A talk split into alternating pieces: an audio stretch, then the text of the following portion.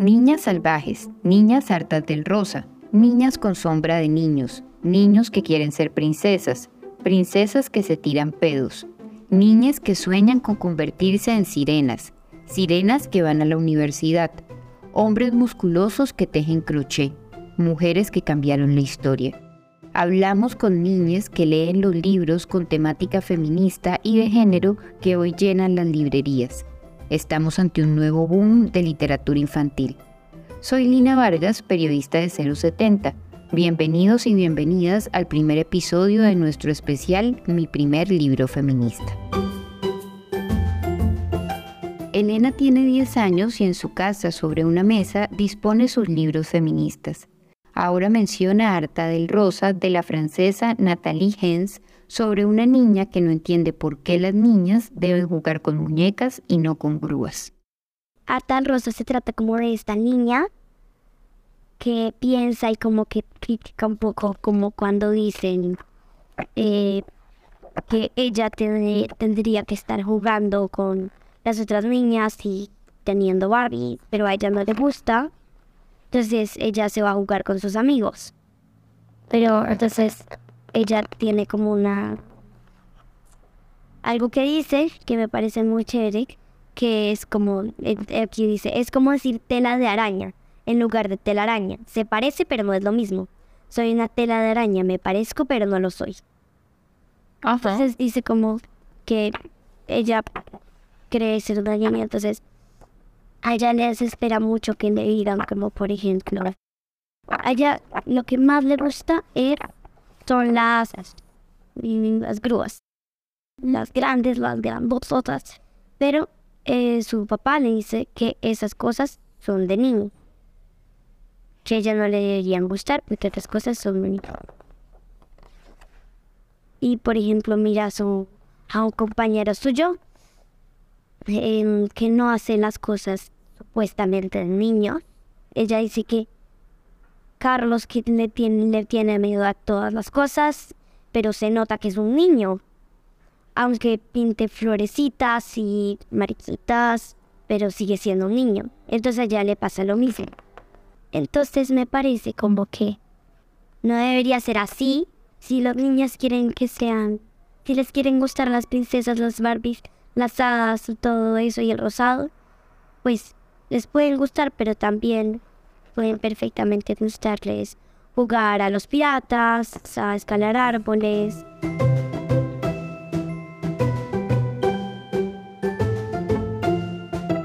Cuando nací, la gente pensó que yo era niño. Pues claro, había nacido con el género de niño, pero a lo largo de mi vida me di cuenta de que en realidad soy trans no binaria, que soy niño.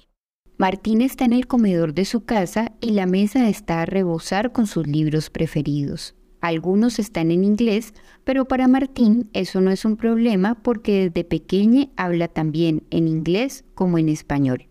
Tiene ocho años. Pues resulta que apenas me di cuenta que existían los niños. estaba como... ¡Ah! Entonces...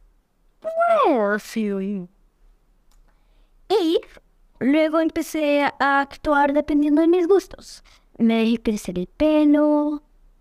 También em, empecé a pedir que me compraran vestidos, mis padres, que me apoyan en todas mis ideas. Eso te iba a decir, ¿y qué te dijeron? Pues claro, pero que aceptaron, porque uno para ser buen padre tiene que aceptar las decisiones de su hijo y apoyarle en ellas. Ahora Martín interpreta, como si el comedor fuera un teatro, una versión con perspectiva de género del cuento clásico Ricitos de Oro y los Tres Osos, solo que esta vez es Osito quien se disfraza. Esta noche es el gran carnaval del bosque. En la casita de la familia Oso, todos preparan sus disfraces. Papá Oso se ve impresionante con su disfraz de gran lobo feroz. Mamá Oso está acabando de coser su disfraz de bella durmiente. ¿Y tú, osito? Yo me disfrazo de risitos de oso. ¿Cómo? ¿Qué? ¿Por qué? Farfulla. Ya, papá oso. ¿Risitos de oso? ¿Con una falda y coletas rubias? No, no, no. ¿No prefieres disfrazarte de otra cosa? ¿De valiente caballero con una armadura y una gran espada? No, yo quiero disfrazarme de risitos de oso, dice Osito. ¡Esto no puede ser! ¿Pero por qué no? preguntó Osito. Sí, ¿por qué no puede? Dice mamá oso. Porque eres un oso y un oso no lleva faldas rosas ni coletas rubias. Eso es para las niñas, las ositas, las señoritas, las señorcitas. ¿Tienes algo en contra de las faldas y de las coletas? Pregunta de repente una voz grave. ¿Cómo? ¿Qué? ¿Por qué? Farfulla papá oso. Yo, nada de nada. ¿Estás seguro? Gruñelo feroz, disfrazado de caperucita no.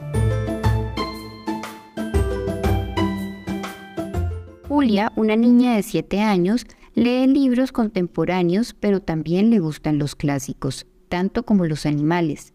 En su casa Julia tiene gatos y un acuario con renacuajos. Va a su cuarto y trae a la sala dos libros cuyas protagonistas son niñas un poco obstinadas que emprenden un viaje a mundos extraños. Ella tampoco le tiene miedo y es muy querida con todos los que se encuentran en el camino. Ella quería regresar a su casa. Ella, ella va por eso. Porque algo pasa, ¿no? Algo pasa con la casa de ella al comienzo de la historia. Que se va con un tornado y termina allá. Sí. Y aplasta una bruja. Le gusta la aventura. ¿Con qué personaje se encuentra en el camino? Con, con una bruja buena, con el mago de Oz, con unas ratas y con y con unos con unos monos. ¿Con unas ratas también? Sí, que, que le ayudan a pasar un campo de amapolas. Me gusta mucho el gato del Cheshire. Me gusta mucho, mucho. Y esta parte de la historia. La, el gato del Cheshire y un bebé que se puede convertir en cerdo. Ay, qué horror. Y el conejo también me gusta. Al bajar por la gradilla del conejo, ella quería regresar y para eso necesitaban ayuda de todos. Eso le pasó en la realidad, pero ella se había soñado con eso. Este episodio hace parte de un especial en tres entregas. Les invitamos a leer la nota que acompaña el primer capítulo al que titulamos Las niñas en el país de las feministas.